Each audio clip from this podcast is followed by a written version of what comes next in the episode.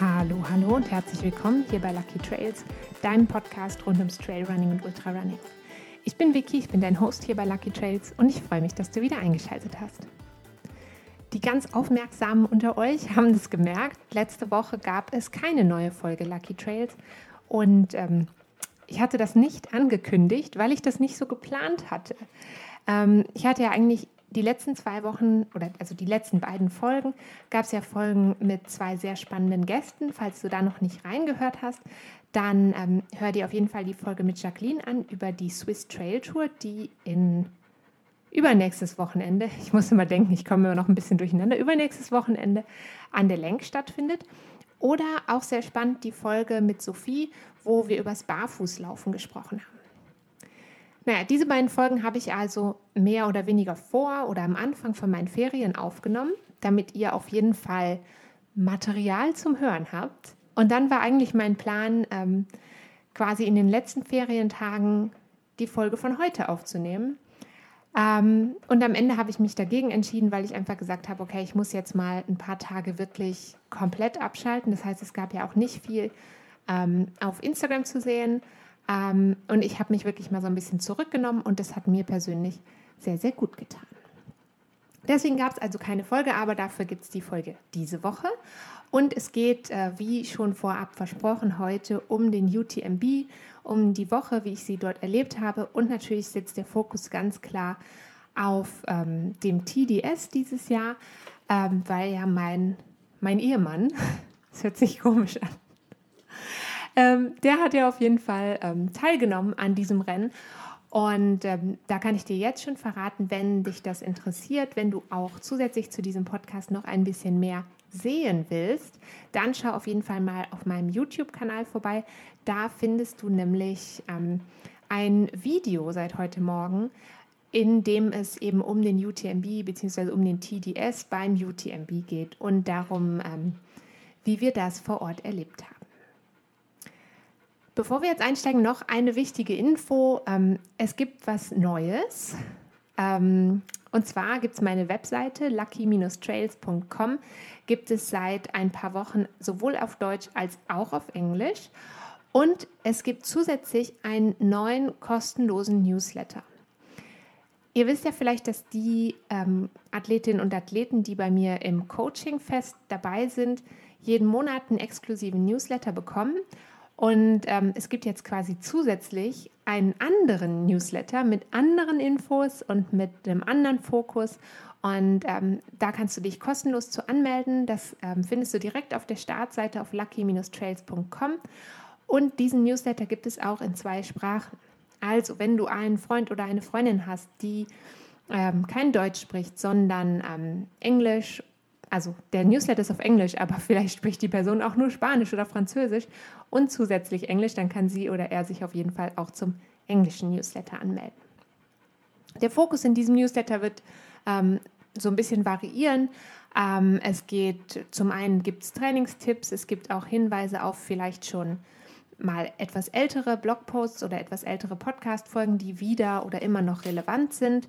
Ähm, es gibt Ausblicke auf kommende Rennen, ähm, Rückblicke auf vergangene Rennen, so wie jetzt hier in dieser Folge zum Beispiel.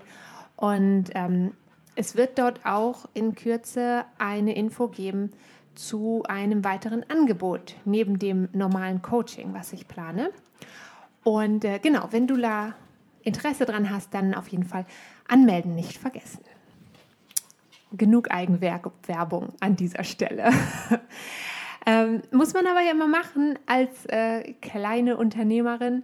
Ähm, ich freue mich sowieso auch immer mega, wenn ihr diesen Podcast weiterempfehlt, wenn ihr diesen Podcast abonniert, wenn ihr die Folgen teilt, wenn ihr ähm, den YouTube-Kanal abonniert, ähm, Freunden und Freundinnen von mir erzählt und von meinem Angebot erzählt. Das ähm, ist tatsächlich Gold wert sozusagen für mich. Das ist wirklich ähm, immer super schön und ich freue mich auch nach wie vor immer über all euer Feedback auf allen Kanälen.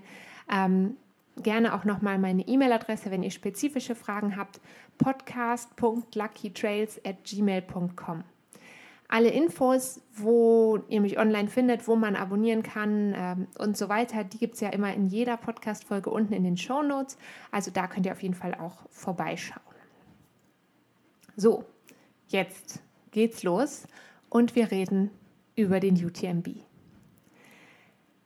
Ich glaube, die Rennen, sind ja während der UTMB-Woche mehr als ein Rennen, die Rennen während der UTMB-Woche haben alle so was ganz Besonderes für ganz viele Ultraläuferinnen und Läufer.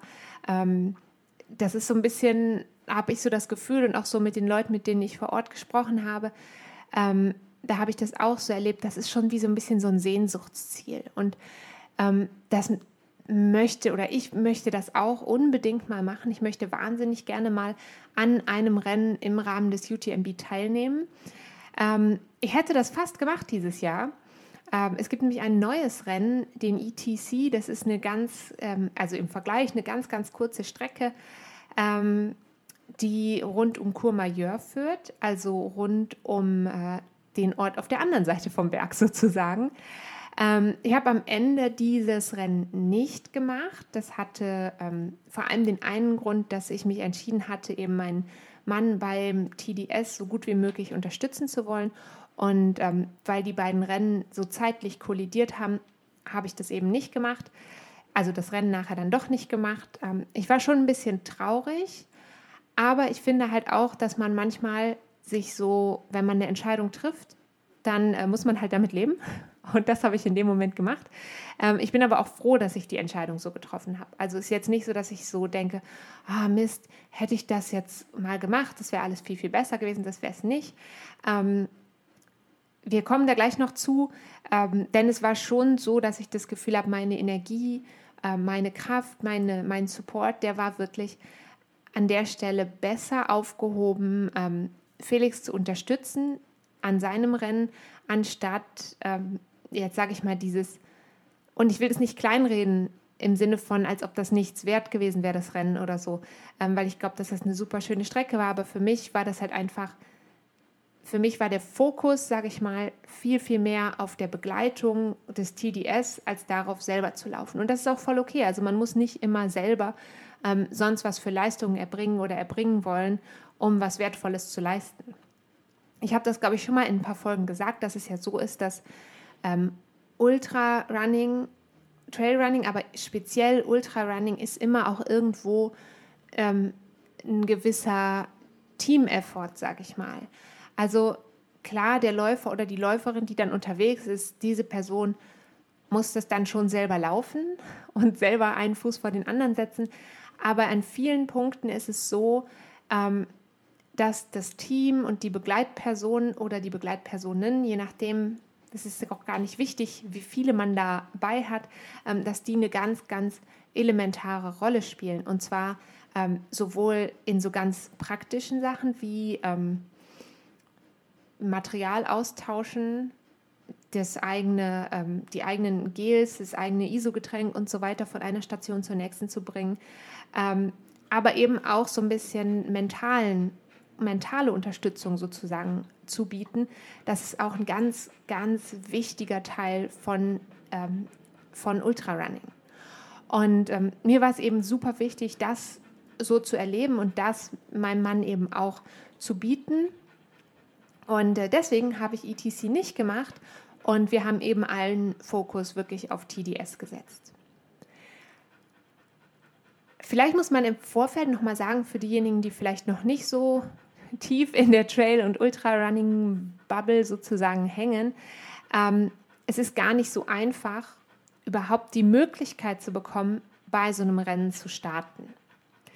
Ähm, für den TDS zum Beispiel ist es so, oder für fast alle Rennen der UTM oder für alle Rennen der UTMB-Reihe war es bisher so, dass man einfach eine bestimmte, einfach, aber dass man eine bestimmte Anzahl von ITRA-Punkten laufen, ähm, erlaufen musste, sozusagen, also verschiedene Qualifikationsrennen machen musste.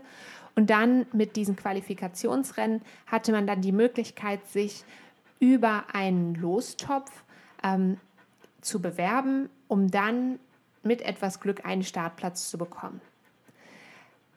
Wir sprechen hier tatsächlich von ähm, einer relativ kleinen Wahrscheinlichkeit überhaupt einen Startplatz zu bekommen.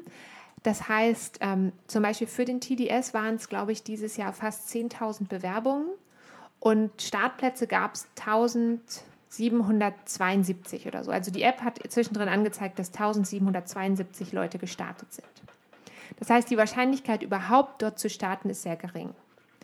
Die wird auch ähm, in den nächsten Jahren nochmal etwas schwieriger. Das liegt daran, dass UTMB gekauft wurde von der Ironman Group und ähm, es jetzt neu die UTMB World Series gibt. Und jetzt kann man die Qualifikationspunkte für einen Teil der Rennen, nicht für alle, für den TDS speziell gilt das nicht. Aber wenn ich mich jetzt nicht vertue, ich hätte das nochmal nachgucken müssen, ähm, für den UTMB, den OCC und den CCC, also für das 50 oder etwas mehr als 50, ähm, 100 und 170 Kilometer Rennen, muss man vorher Qualifikationsrennen laufen, die Teil der UTMB World Series sind. Sprich, das sind ganz spezifische Rennen im Rennkalender und nur dort kann man die entsprechenden Punkte sammeln, um dann die Möglichkeit zu haben, den UTMB zu machen. Ähm, es gibt ein sehr gespaltenes Verhältnis zu diesem neuen System. Ähm, das nennt sich die Running Stones, also man kann diese Running Stones erwerben bei den verschiedenen UTMB World Series Rennen, um sich dann damit in den Lostopf zu werfen. Ähm, was ich so auf Social Media mitbekommen habe und auch vor Ort, ähm, da ist schon so ein gewisser Gegenwind gegen dieses System da und ich kann ihn total verstehen, weil der natürlich beeinflusst, dass ähm, nur noch bestimmte, weil wenn nur noch bestimmte Rennen quasi Qualifikationsrennen sind, dann muss man ja erstmal einen Platz in diesen Qualifikationsrennen bekommen und kann sich nicht mehr mit, ich sage mal in Anführungsstrichen, kleinen Rennen für diese großen Rennen qualifizieren. Kleine Rennen im Sinne von vielleicht noch nicht so bekannte Rennen. Also die müssen ja gar nicht, also die sind nicht kürzer, die müssen genauso lang sein und die sind auch nicht weniger anspruchsvoll, die sind nur einfach noch nicht so bekannt. Ähm, ein schönes Beispiel dafür ist vielleicht, ähm, Felix hatte zum Beispiel seine Qualifikationspunkte für ähm, den TDS unter anderem vom Engadin Ultra Trail. Das ist ein 102 Kilometer Rennen, ähm, das auch tatsächlich nicht ohne ist. Es gibt dazu eine eigene Folge aus dem letzten Sommer. Wenn du da noch mal reinhören willst, dann ähm, ich weiß natürlich jetzt auswendig wieder mal nicht die Folgennummer. Ich habe schon zu viele Folgen gemacht. Ähm, aber es gibt auf jeden Fall eine Folge, wo wir darüber sprechen, wie das war, dieses Rennen. Und ähm, da hat er unter anderem einen Teil seiner Qualifikationspunkte gesammelt. Wenn er jetzt sich zum Beispiel für den CCC, für das 100 Kilometer Rennen beim UTMB bewerben möchte, dann ähm, kann er aber oder dann zählen die Punkte, die er beim Engadin Ultra Trail laufen könnte oder gelaufen ist, denn die zählen ja eigentlich immer über mehrere Jahre, dann zählen die nicht mehr, sondern dann zählen nur noch Punkte von etwas bekannteren Rennen, ähm, das Pendant hier zum Beispiel wäre in der Schweiz dann der ähm, Eiger Ultra Trail. Das heißt, der Eiger Ultra Trail hat auch ähm, eine 100 Kilometer Distanz und die zählt für den UTMB und die beim Engadin Ultra Trail zum Beispiel würde dann wieder nicht zählen. Das ist natürlich für die Rennen, die zur UTMB World Series gehören und die ich wage diese Behauptung aufzustellen, vielleicht auch viel, viel Geld dafür bezahlt haben, um zu dieser Serie ge zu gehören, ist das natürlich attraktiv, weil jetzt viele Läuferinnen und Läufer natürlich ähm, dahin wollen, ähm, um dort die Punkte zu sammeln. Auf der anderen Seite ist es, finde ich persönlich, also meine persönliche Meinung, super schade, weil es das vielen kleinen Rennen oder weniger bekannten Rennen oder einfach den Rennen, die aus welchem Grund auch immer sich nicht in diese Bubble UTMB World Series ähm, quasi hineingesteckt haben, ähm, für die ist das natürlich schade, weil ich könnte mir schon vorstellen, dass es Läuferinnen und Läufer gibt, die ihre Rennen spezifisch danach auswählen, wo bekomme ich wie viele Punkte und was für Möglichkeiten habe ich damit. Ist auch völlig legitim. Ähm, am Ende ist es einfach so, unser Sport wird bekannter, unser Sport wird größer, unser Sport wird professioneller und dann muss man damit rechnen, dass ähm, bestimmte Veränderungen eintreten. Das mag man gut oder schlecht finden. Ähm, ich bin im Moment, finde ich es eher noch nicht so gut. Vielleicht ändert sich meine Meinung dazu noch. Ähm, ich würde das jetzt gerne erstmal beobachten. Für mich und für Felix heißt es aber, ähm, nächstes Jahr wird keiner von uns am UTMB starten, weil wir nicht die entsprechenden Punkte haben. Punkt, Ende. Ähm, das ist insofern schade, ähm, weil das natürlich eben einfach eine fantastische Atmosphäre ist dort und weil das schon ein, ein, Traum von mir wäre, dort mal zu laufen. Aber ähm, ich glaube auch, dass wir noch Zeit haben, dahin zu arbeiten und dann zu überlegen, wollen wir diesen Effort machen und hingehen und sagen, okay, jetzt laufen wir erst einen Sommer lang die Qualifikationsrennen und dann im Sommer danach ähm, versuchen wir uns dann am UTMB, CCC oder OCC, wie auch immer. Das ist aber alles Zukunftsmusik. Es geht ja heute eigentlich um den TDS. TDS steht für Sur le trace des Ducs de Savoie, also auf den Spuren des Herzogs von Savoyen. Äh, ein Herzog, der da rund um den Berg gezogen ist sozusagen. Ähm, und dieser mehr oder weniger historischen Route folgt eben der TDS. Über 147 Kilometer. Und ähm, TDS gilt oft so ein kleines bisschen als, ich habe es schon öfter mal so gehört, der hässliche kleine Bruder vom UTMB. Ähm, hässlich in dem Sinne, dass das ähm, tatsächlich, wenn man ähm, sich die reine, das reine Streckenprofil und den Anspruch der Route anschaut, eigentlich das schwierigere Rennen ist. Also der technisch anspruchsvollere Rennen ist, ähm, was aber gleichzeitig nicht und das finde ich eigentlich schade und auch ein bisschen lächerlich, oft als weniger wert gehandelt wird, oder das ist ganz subjektiv, glaube ich, ähm, als der UTMB. Denn es sind natürlich nur 25 Kilometer, nicht mal 25 Kilometer Unterschied dazwischen.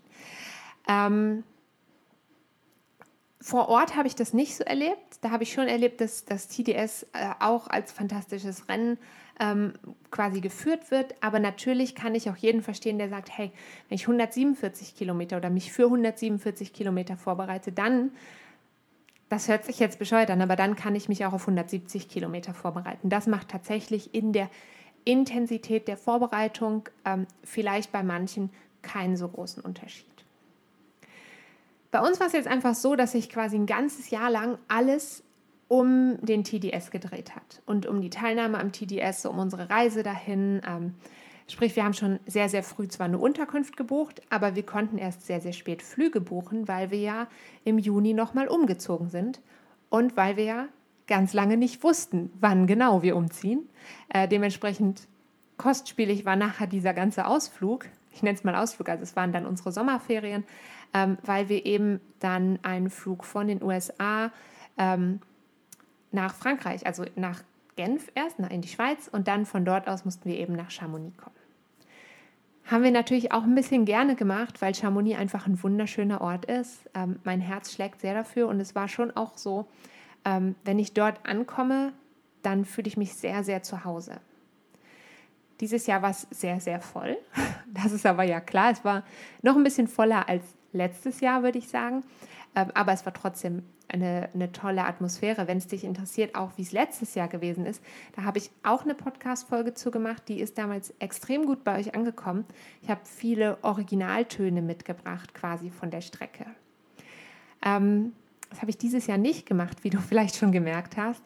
Äh, das liegt einfach daran, dass ich mich zum einen eben voll darauf fokussiert habe, ähm, den TDS zu begleiten. Ich habe viel Videoaufnahmen gemacht, aber ich wollte eben auch vor allem für Felix da sein und dann steht manchmal eben, sage ich mal, der dokumentarische Teil so ein bisschen hinten an.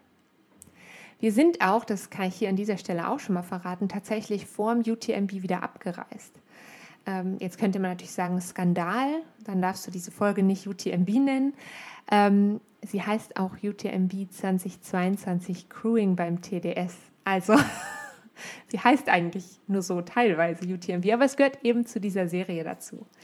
Ähm, wir sind dann abgereist, weil es einfach zeitlich besser für uns gepasst hat. Aber wie auch immer, ähm, ich rede schon wieder, ohne auf den Punkt zu kommen. Ich habe eben schon gesagt, ich habe Felix begleiten wollen auf dieser, ich nenne es mal Reise. Wir haben natürlich den ganz, diese ganze Vorbereitungszeit hier auch zu Hause zusammen gemacht. Wir haben geschaut, ähm, was essen wir? Wenn ihr euch erinnert, ähm, wir haben speziell auch mit der Ernährungsberaterin und Trailläuferin Katrin Götz zusammengearbeitet zum äh, Thema Ernährung im Trailrunning. Wir haben unsere ganze Ernährung umgestellt. Ähm, wir arbeiten natürlich auch mit dem äh, wunderbaren TJ zusammen, unserem Coach.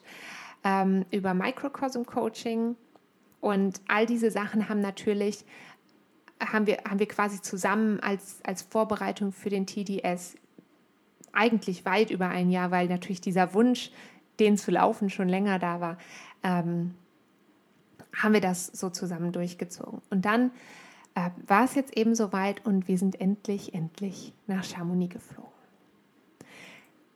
Wir haben uns dort, und das ist eine große Empfehlung von mir, wenn du auch mal jemanden begleitest auf so einem langen, extrem langen Rennen, ähm, mit anderen Menschen getroffen, die uns bei der Begleitung sozusagen unterstützt haben. Also das Crewing, unser Team bestand tatsächlich ähm, am Ende nicht nur aus mir, zum Glück, weil das wäre ganz schön stressig geworden, ähm, sondern mein Papa war mit dabei, mein Bruder und seine Frau und ähm, Felix Schwester und ihr Freund. Die waren alle mit dabei vor Ort und ähm, wir haben uns dann eigentlich so in zwei Teams aufgeteilt und der Plan, der Plan wäre gewesen, dass das erste Team Felix vom Start aus begleitet bis ungefähr zu Kilometer 90 und wir dann dort sozusagen das Team wechseln, das erste Team schlafen geht und dann erst wieder zum Ziel kommt und das zweite Team dann eben den zweiten Teil der Strecke begleitet, eben von Beaufort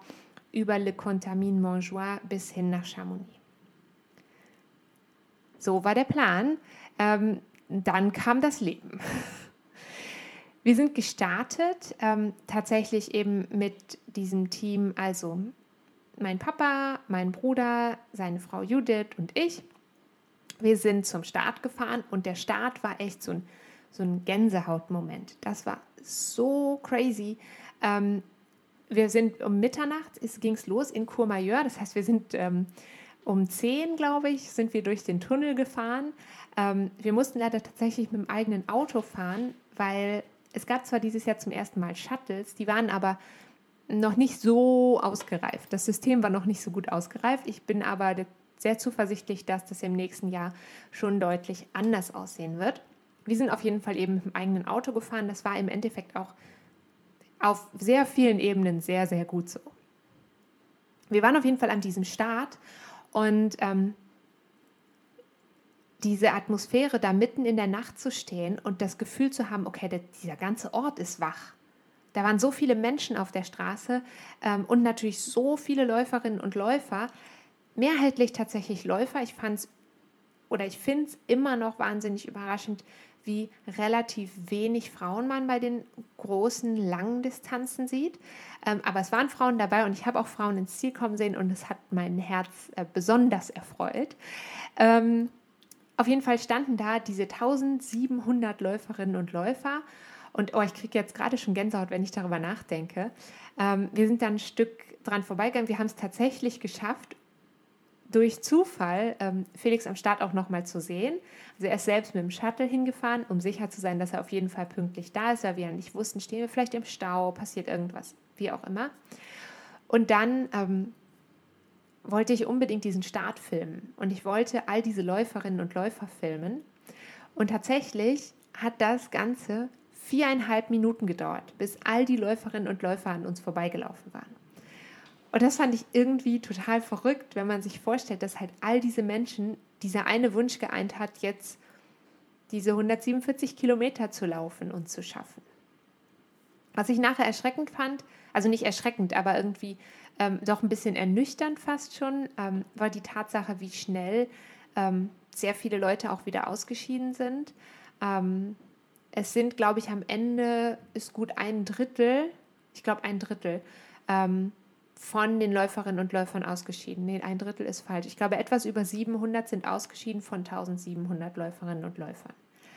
Das ist ganz schön viel. Ähm, das hat natürlich tausende von verschiedenen Gründen. Einen der Gründe gucken wir nachher nochmal an, wieso Menschen ausscheiden könnten von so einem Lauf. Wenn dich das interessiert, wie das aussieht, wenn so viele Läuferinnen und Läufer vorbeilaufen, dann klick auf jeden Fall in besagtes YouTube-Video rein. Da siehst du das, keine Sorge, ähm, nicht viereinhalb Minuten äh, pur. Außer du willst das unbedingt sehen, dann ähm, schreib mir gerne eine E-Mail, dann schicke ich dir dieses File zu.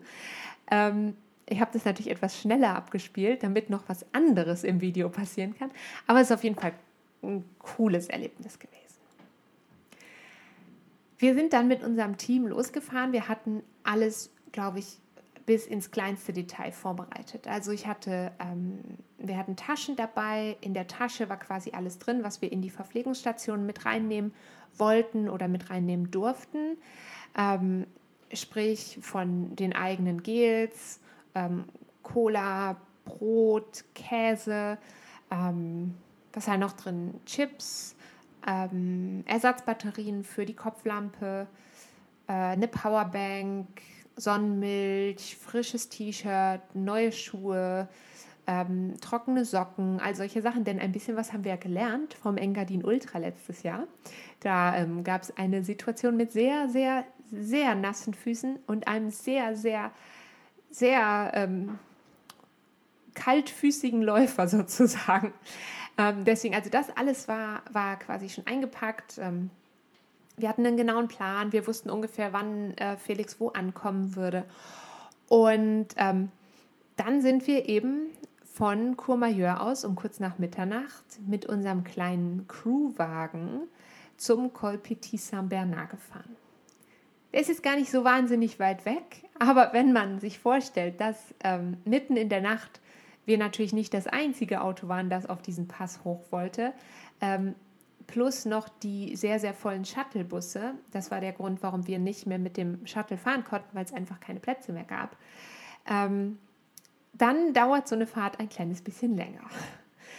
Wir hatten aber trotzdem das Glück, also wir waren danach oben am, am Pass angekommen und wir konnten ein bisschen schlafen. Und das ist der Grund, warum ich super froh war, dass wir das eigene Auto dabei hatten, weil wir tatsächlich alle vier da drin mehr oder weniger passabel ähm, ein paar Stunden ausgeruht haben, bevor der Felix dann passend zum Sonnenaufgang am ähm, Pass oben angekommen ist. Und da war es schon so, also er kam oben an und ähm, er sah gut aus, soweit wir das beurteilen konnten. Ähm, er hatte erst ein bisschen Probleme wohl mit der Verdauung. Das ist ein bekanntes Problem. Das ist auch was, was ich immer meinen Athletinnen und Athleten sage.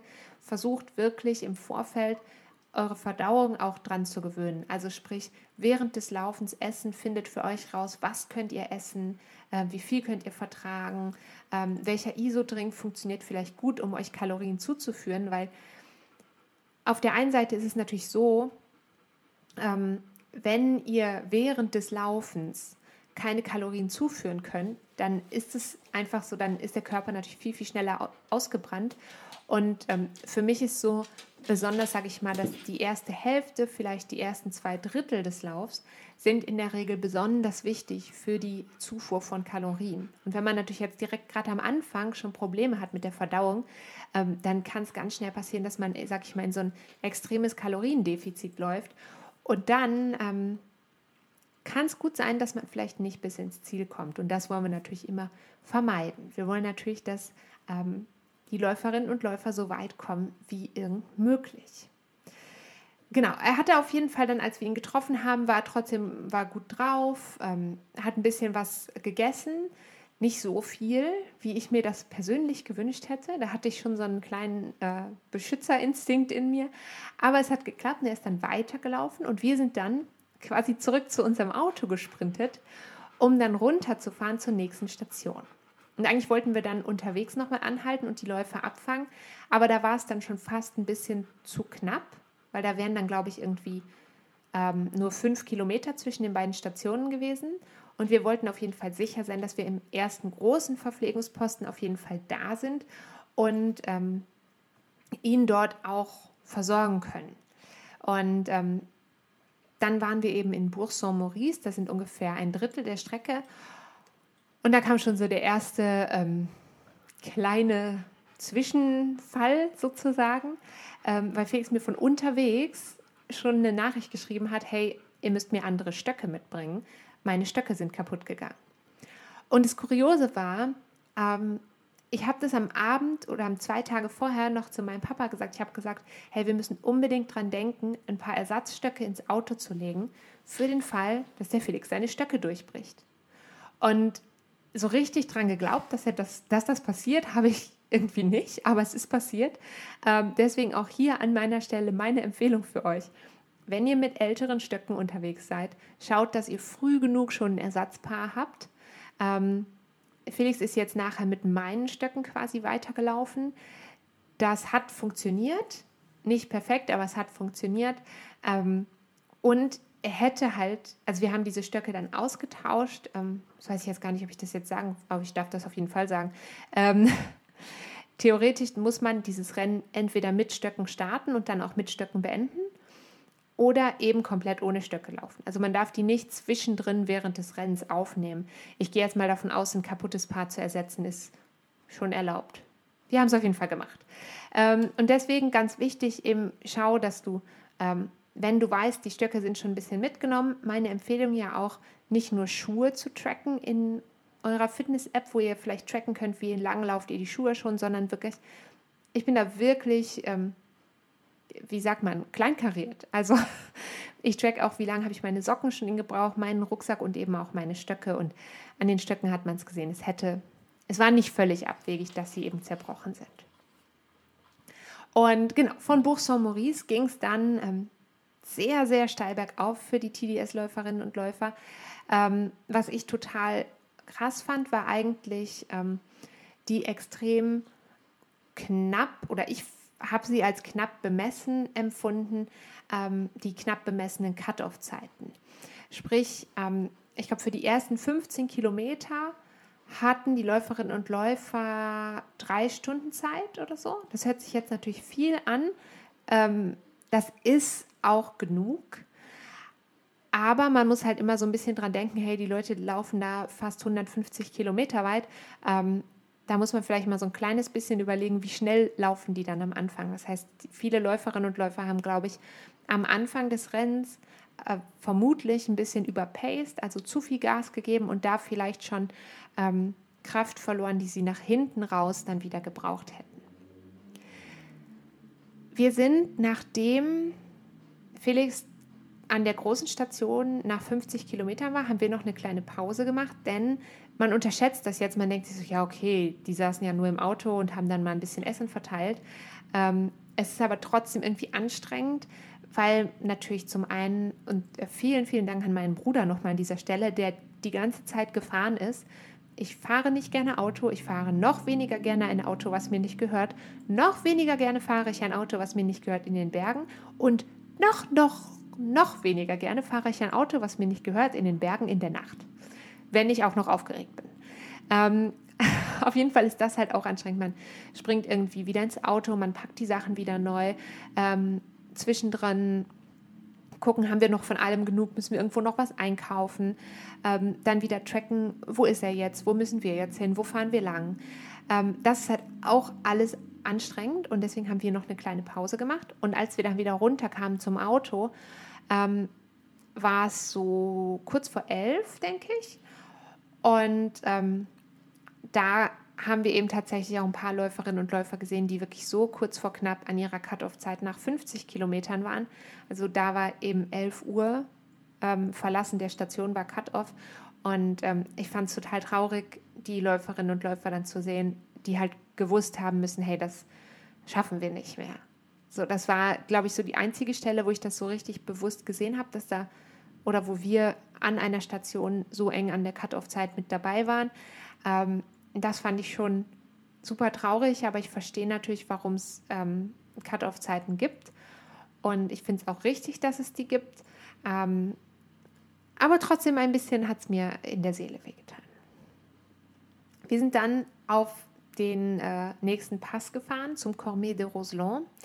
Ein wunderschöner Bergpass, der sehr, sehr sehr voll war. Wirklich sehr voll. Ähm, anscheinend war der dieses Jahr oder letztes Jahr auf jeden Fall Teil der Tour de France. Ähm, und natürlich auf dem Bergpass ist sowieso schon nicht so viel Platz. Da hat ein ähm, ziemliches Chaos geherrscht, was ich ja auch verstehen kann, weil natürlich die Idee von den Shuttles ja war, dass ähm, nicht so viele Leute mit dem Auto da hochfahren. Das hat aber eben halt nicht 100% geklappt. Äh, dementsprechend voll war es da. Ähm, aber da oben fand ich es mit zum Teil eine der schönsten Stationen, um die Läuferinnen und Läufer zu sehen, weil man eben nicht in einem Ort war, sondern man war wirklich in den Bergen. Ähm, wir haben uns so eine kleine, kleine Station aufgebaut mit ähm, kleinen Campingstühlen. Ähm, wir haben da gesessen, wir haben selbst ein bisschen was zu Mittag gegessen und haben eben quasi die Läufer alle gesehen und haben dann immer aufs Tracking gucken gedacht, okay, jetzt gleich muss er, muss er ankommen. Und dann haben wir gedacht, jetzt gleich muss er doch ankommen. Und dann haben wir wieder gedacht, jetzt gleich muss er doch ankommen. Und er kam nicht. Und ich muss schon gestehen, dass das auch so ein bisschen war.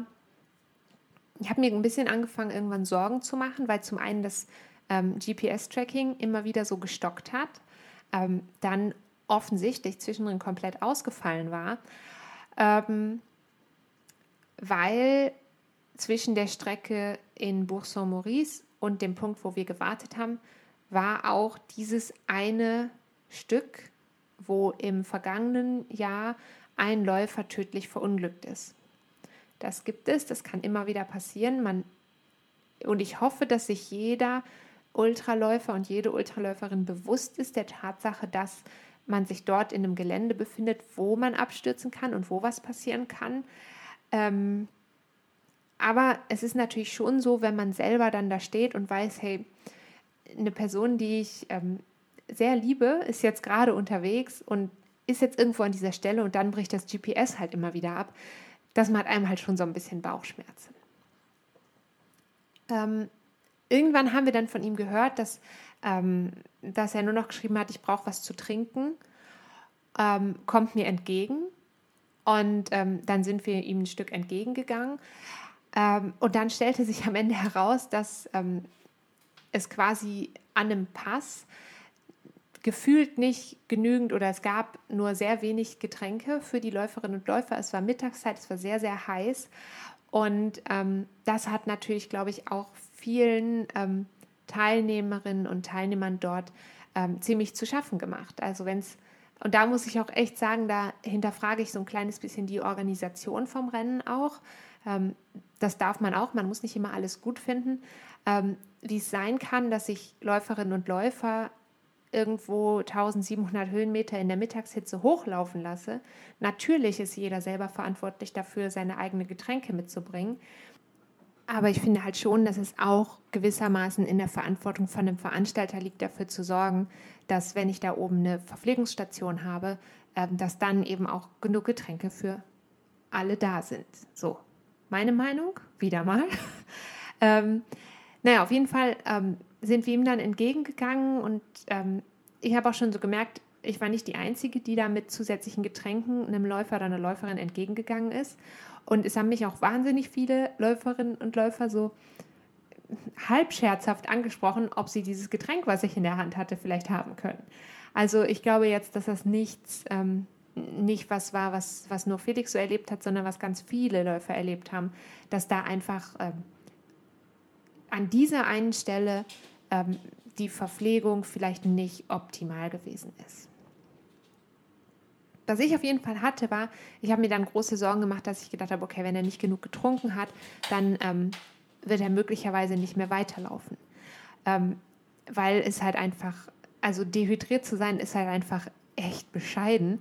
Ähm, wir hatten die Erfahrung in der Woche vorher, also in den zwei Wochen vorher gemacht, ähm, auf unserem allerletzten Lauf, unserem allerletzten Trainingslauf vor dem TDS, ähm, da hatten wir nicht genug getrunken und ähm, haben halt selber quasi gemerkt, ähm, wie wichtig es eben ist, genügend ähm, Flüssigkeit und genügend Mineralstoffe aufzunehmen und was eben passiert, wenn man das nicht macht. Überraschenderweise sah er aber gar nicht so schlecht aus, als er dann gekommen ist, obwohl er ja gesagt hat, ich muss unbedingt was trinken und das klappt so nicht. Ähm, er ist dann weitergelaufen und zu dem Zeitpunkt war ich fest davon überzeugt, okay, cool, jetzt fahren wir zur nächsten Station. Das ist die nächste große Verpflegungsstation. Da wird nochmal alles nachgeladen. Ähm, da können wir auch die Massagepistole nochmal auspacken. Ähm, und dann geht es zwar in die zweite Nacht, aber ich selber und ich glaube Felix auch und ich glaube auch der Rest von unserem Team, wir waren alle so fest davon überzeugt, der schafft das.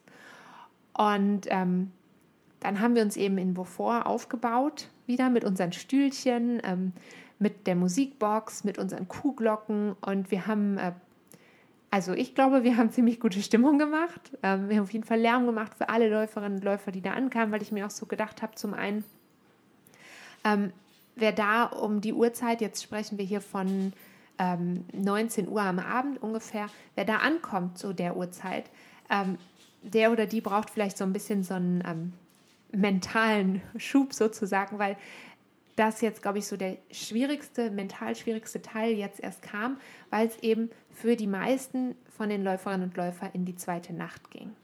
Und ich finde nachts laufen sowieso schon schwierig.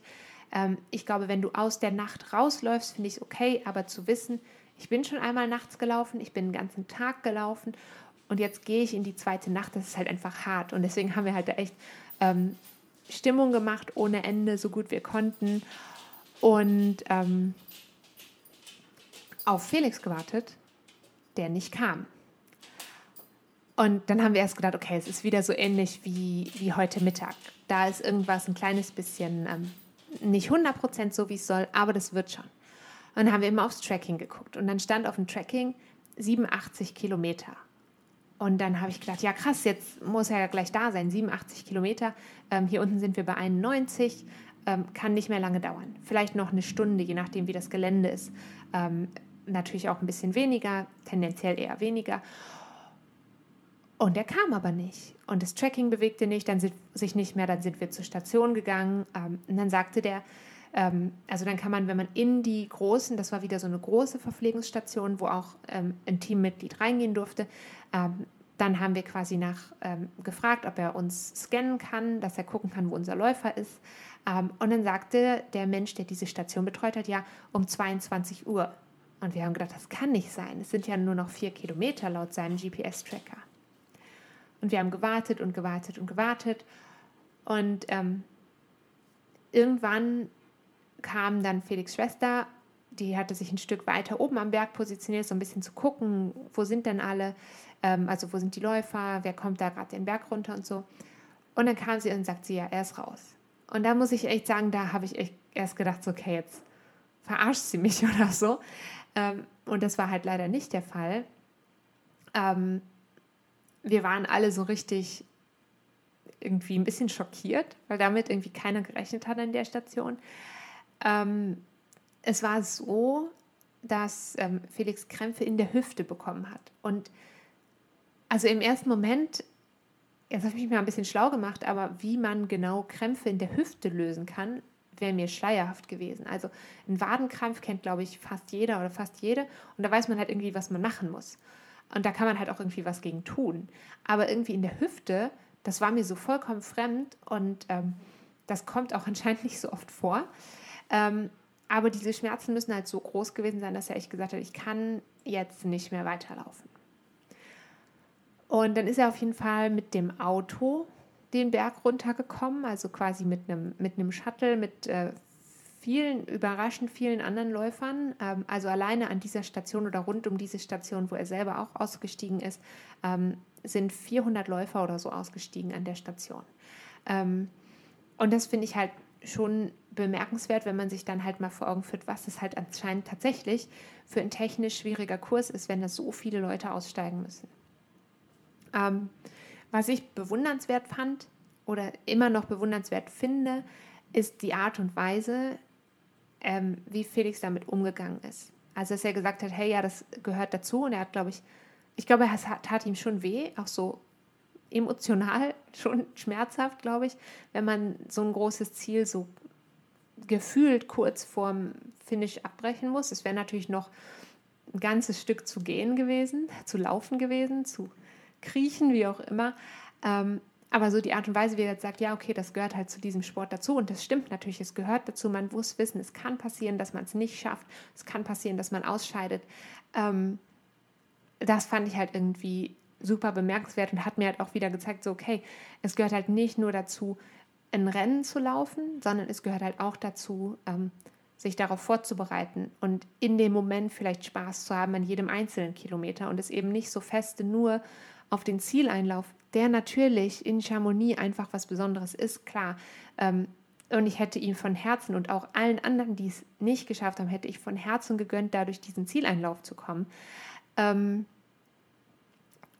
aber halt zu sehen, es, wir reduzieren es halt nicht nur auf den einen Moment, nicht nur auf diese zehn Sekunden, wo man da durch den Zielbogen läuft, sondern halt es gibt noch so, so viel mehr, was zu diesem Sport dazugehört und was, was Freude macht und was Spaß macht und was herausfordernd ist, als eben nur, nur in Anführungsstrichen zu finishen. Und das finde ich wirklich schön. Und das ist, glaube ich, so das, ähm, was ich für mich mitgenommen habe aus diesem, aus diesem Rennen und aus dieser Erfahrung für mich als Begleiterin beim TDS, ähm, dass ich mir wünsche, dass ich auch so mit einem mit einem DNF um, umgehen kann, wenn er denn dann mal vor der Tür steht. Ich hoffe natürlich, dass es noch eine ganze Weile dauert, bis, der, ähm, bis es soweit ist, bis ich zum ersten Mal ein Rennen nicht beende. Ähm, aber wissen tut man das eben nicht.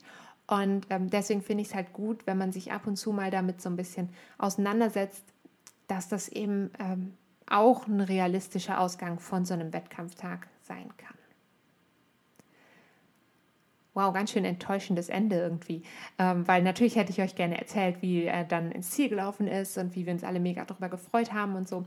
Aber eben, wie gesagt, das gehört auch dazu und ähm, da müssen wir jetzt, glaube ich, alle einfach, äh, also alle in dem Sinne, ähm, er als Läufer und auch wir als Begleitteam, ich glaube, wir haben alles so gut gemacht, wie wir konnten und er hat alles so gut gemacht, wie es ging an dem Tag. Und ähm, manchmal ist eben ist das eben nicht ausreichend.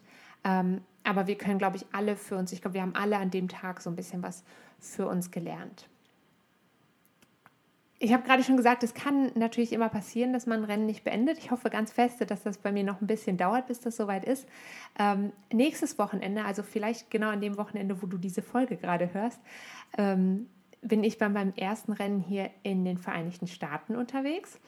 Ähm, das ist der Boulder Field äh, 50K, also ein 50-Kilometer-Rennen ähm, im Hickory Run State Park in Pennsylvania. Ich hatte vorher noch niemals von diesem Rennen gehört. Ich habe vorher noch niemals von diesem, ähm, von diesem ähm, Park gehört, wo das stattfindet.